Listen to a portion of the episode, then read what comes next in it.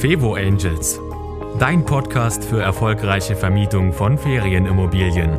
Denn glückliche Gäste und Top-Auslastung sind kein Zufall.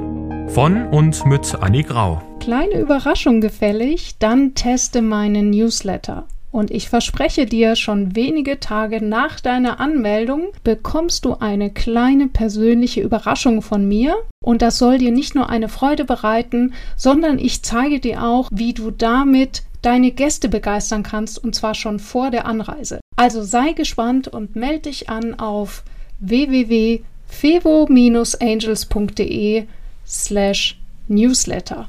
Und jetzt zur nächsten Folge.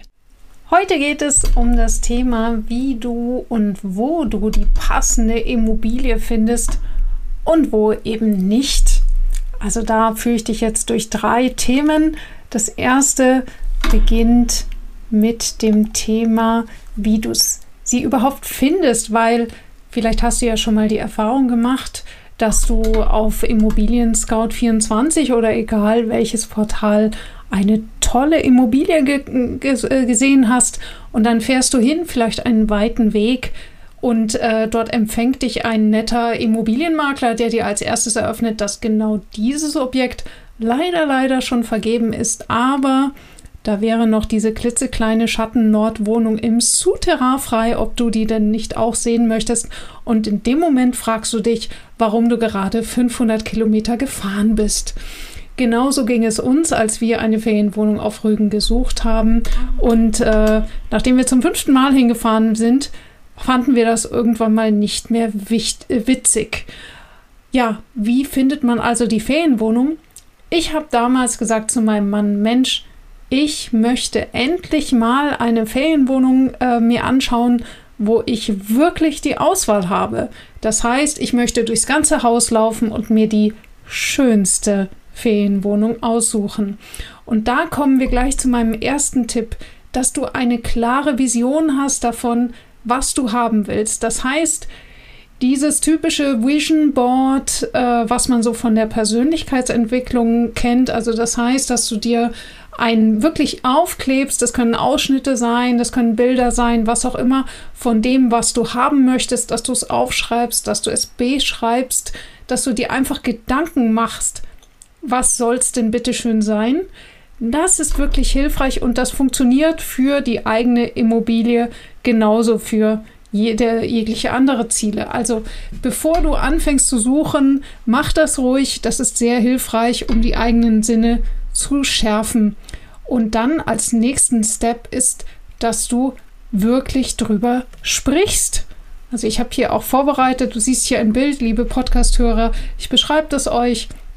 Äh, es ist ein Mann vor einem Fernrohr. Ähm, damit du eben eine Wohnung findest, bevor sie auf Immobilien Scout 24 steht, solltest du vor allem drüber sprechen. Du hast dir also jetzt Gedanken gemacht, was du haben möchtest, und dann, ich sage immer ganz locker, erzähl's jedem, der nicht bei drei auf dem Baum ist. Das heißt, erzähl es deinen Freunden, erzähl es im Verein. Ich kenne auch Leute, die machen das ganz gezielt dass sie Postkarten verteilen lassen in ihrem Umfeld mit einem 450-Euro-Jobber. Und wo drauf steht eben, äh, also die suchen sich halt eine Region aus, wo sie gerne für, ähm, das kaufen möchten. Vielleicht machst du dir auch kleine Kärtchen, die du immer in der Tasche hast und wann immer du ein Objekt siehst, was du interessant findest, schmeißt du dort eine Karte rein mit einem netten Text und deiner Telefonnummer und sagst, wann immer sie verkaufen wollen, dann rufen Sie mich doch an. Wenn du so etwas konsequent machst, und mit konsequent meine ich zum Beispiel alle drei Monate, dass du äh, durch dein, dein Gebiet äh, läufst und diese Karten verteilst oder verteilen lässt, dann kann das einen Effekt haben. Bei allem, was ich dir jetzt rate zum Thema Immobilien finden, genauso wie Immobilien lange bleiben, äh, kann auch durchaus die Suche vorher ein bisschen länger dauern. Also nimm dir Zeit und hab Geduld. Ich persönlich hätte zwischendurch wirklich aufgegeben, aber dadurch, dass ich so klar mein Ziel definiert habe, das heißt, ich habe mit Leuten gesprochen, ähm, ich habe denen gesagt, was ich, was ich damit erreichen möchte, dann habe ich mich damit quasi verpflichtet. Die haben mich dann auch immer wieder angesprochen, was ist denn jetzt mit Rügen? Und das hat mich bei der Stange gehalten. Hätte ich vorher nicht drüber gesprochen, hätte ich es vielleicht einfach zwischendurch begraben. Da ist sicherlich jeder anders, aber mir hat es geholfen und vielleicht hilft dieser Tipp auch dir. Ja, dann, äh, dann gibt es noch diesen simplen Fakt, den habe ich aus der eigenen Familie, nämlich, dass die richtig guten Sachen und die sogenannten Schnäppchen ganz häufig überhaupt nicht auf diesen Portalen erscheinen, sondern schon vorher, wie nennt man das, so unter der Hand weggehen. Ich durfte das in der Familie zweimal erleben. Da hat ähm, in meiner Familie wurde ein Haus verkauft über den Bäcker und ein Haus wurde verkauft über den Wirt des Campingplatzes nebenan. Ja, warum ist das so? Weil ganz häufig Leute, die Immobilien verkaufen, vielleicht in einer Situation sind, wo sie ähm, sich nicht so gut fühlen. Die verkaufen das ja nicht ohne Grund. Das heißt, äh, vielleicht ist ein Tod, ein, ein, ja, ein, ein Todesfall, eine Ehescheidung und so weiter. Und auf einmal ist dieses Thema Immobilie verkaufen, das ist so emotional behaftet, dass die Leute einfach sagen, boah, ich will es einfach nur weghaben, ist mir jetzt egal. Das ist für diese Leute sehr, sehr traurig und sie wählen dann einen schnellen Weg und der ist nicht unbedingt der lukrativste, aber natürlich für den Käufer ganz toll. Wohl dem, der in dem Moment beim Bäcker steht oder den Campingplatzwirt sehr gut kennt. Und da kommt jetzt natürlich das Thema Netzwerken ins Spiel. Das bedeutet, ähm, die wenn du in einem Verein bist, wenn du bei der Feuerwehr bist, wenn du auf einem Dorffest bist, dann sprich davon. Deswegen ist es so wichtig, dem eigenen Netzwerk das zu erzählen, was du suchst. Das ist also die private Geschichte. Wenn du aber jetzt sagst, na toll, ich möchte gerne eine Ferienwohnung, ich wohne da aber nicht selber, ich kann doch dort jetzt nicht in den Verein sowieso eintreten, dann erstmal überlegen, ob du das vielleicht doch könntest dann eben ganz viel vor Ort mit den Leuten ins Gespräch kommen, immer höflich und freundlich sein, sehr aufmerksam sein, ähm, mit den lokalen Restaurants sprechen, sich einfach bekannt machen und immer eine Karte dalassen, wo eben auch draufsteht, wer du bist und was du suchst. Also nicht einfach jemanden eine Visitenkarte in die Hand drücken, sondern äh, direkt vorbereiten, dass da steht, ich suche das und das. Wenn Sie wenn Sie da jemanden kennen oder so, freue ich mich, wenn Sie mir helfen, dass die Leute, wenn sie später diese Visitenkarte irgendwo finden oder sie gar an ihre Pinnwand hängen, dass sie dann noch wissen, hey, worum ging es denn? Was hat denn diese Frau oder dieser Mann von mir gewollt? Das ist Netzwerkarbeit. Du kannst das auch professionell machen in Unternehmernetzwerken. Das heißt, wenn du selber selbstständig bist, äh, dann kannst du zum Beispiel beim BNI eintreten. Darüber habe ich meine Ferienwohnung bekommen. Und äh, dort wird sowas ganz gezielt gemacht, dass die Leute gegenseitig Gesuche austauschen können. Und äh, ja, ich war einfach bei einem Training und äh, von diesem Netzwerk und habe eben dann zur Vorstellung gesagt, mein Name ist Anne Grau und ich suche eine Ferienwohnung. Und ich hätte es nie gedacht, aber die Trainerin hob den Arm und sagte, ich glaube, ich kann dir helfen. Und das war der absolute Geheimtipp. Das war eben diese Ferienwohnung, genauso wie ich sie mir gewünscht hatte.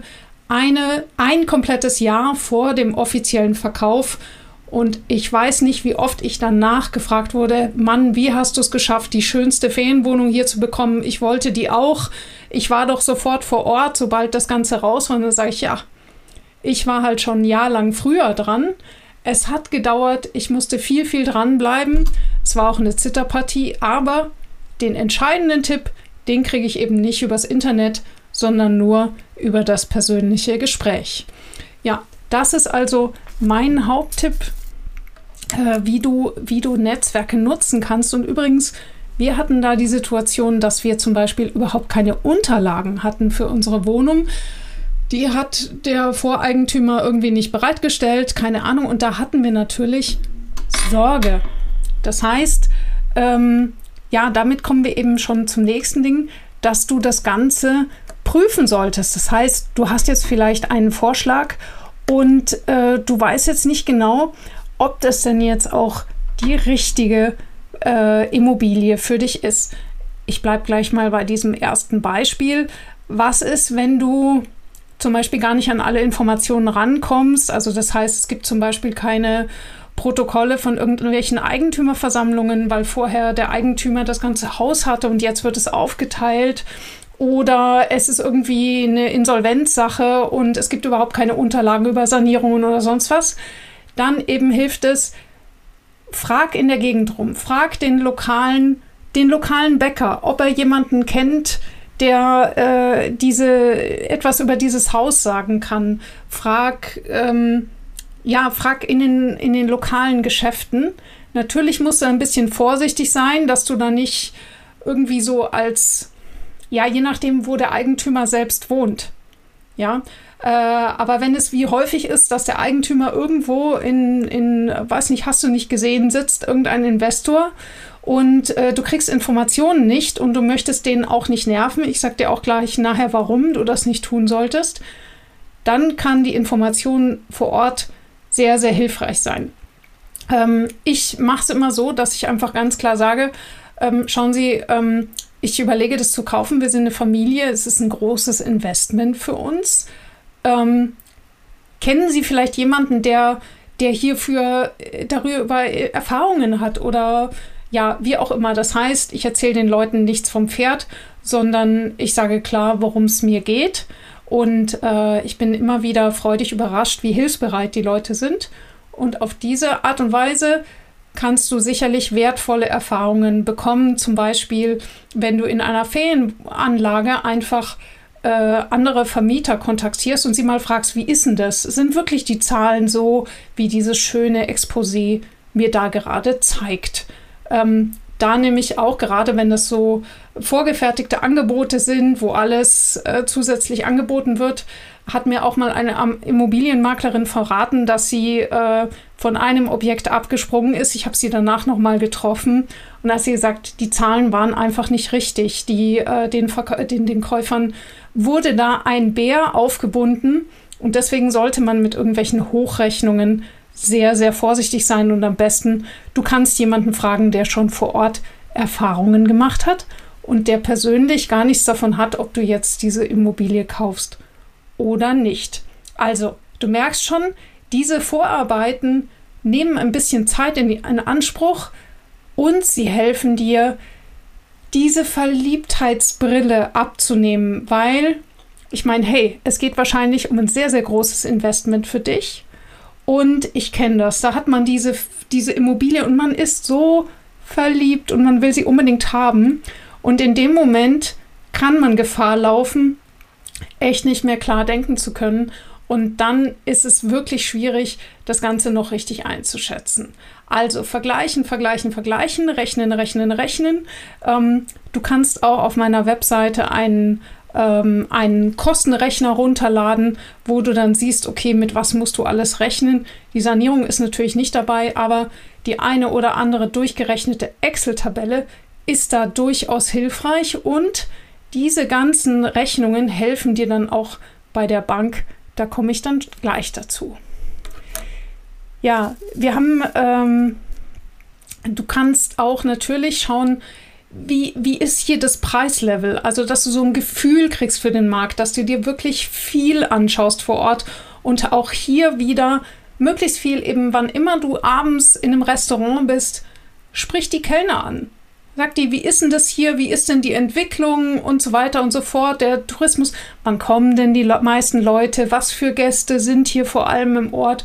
Schau dich um und stell Fragen, Fragen, Fragen. Ja. Da, und damit kommen wir zum dritten Part, nämlich das Kaufen. Und, ah, wisst ihr was? Ich habe noch was ganz Wichtiges vergessen. Wenn ihr prüft, dann ist natürlich wichtig, dass ihr immer die eigene Zielgruppe im Kopf habt. Das bedeutet, äh, zum Thema Zielgruppen machen wir noch ein eigenes, äh, eine eigene Podcast-Folge. Das findet ihr auch bei uns im Kurs. Zielgruppe ist natürlich nicht gleich Zielgruppe. Das heißt, wir haben das so gemacht. man kann das ganz, man kann das sehr, sehr einfach machen. Wir haben das damals so gemacht. Wir nannten das den Schwiegermuttertest. Das haben wir, das heißt, wir haben gesagt, wir wollen eine, eine Wohnung, wo sich meine Mutter wohlfühlen würde, weil wir gesagt haben, meine Mutter wäre eine potenzielle Ferienwohnungsmieterin.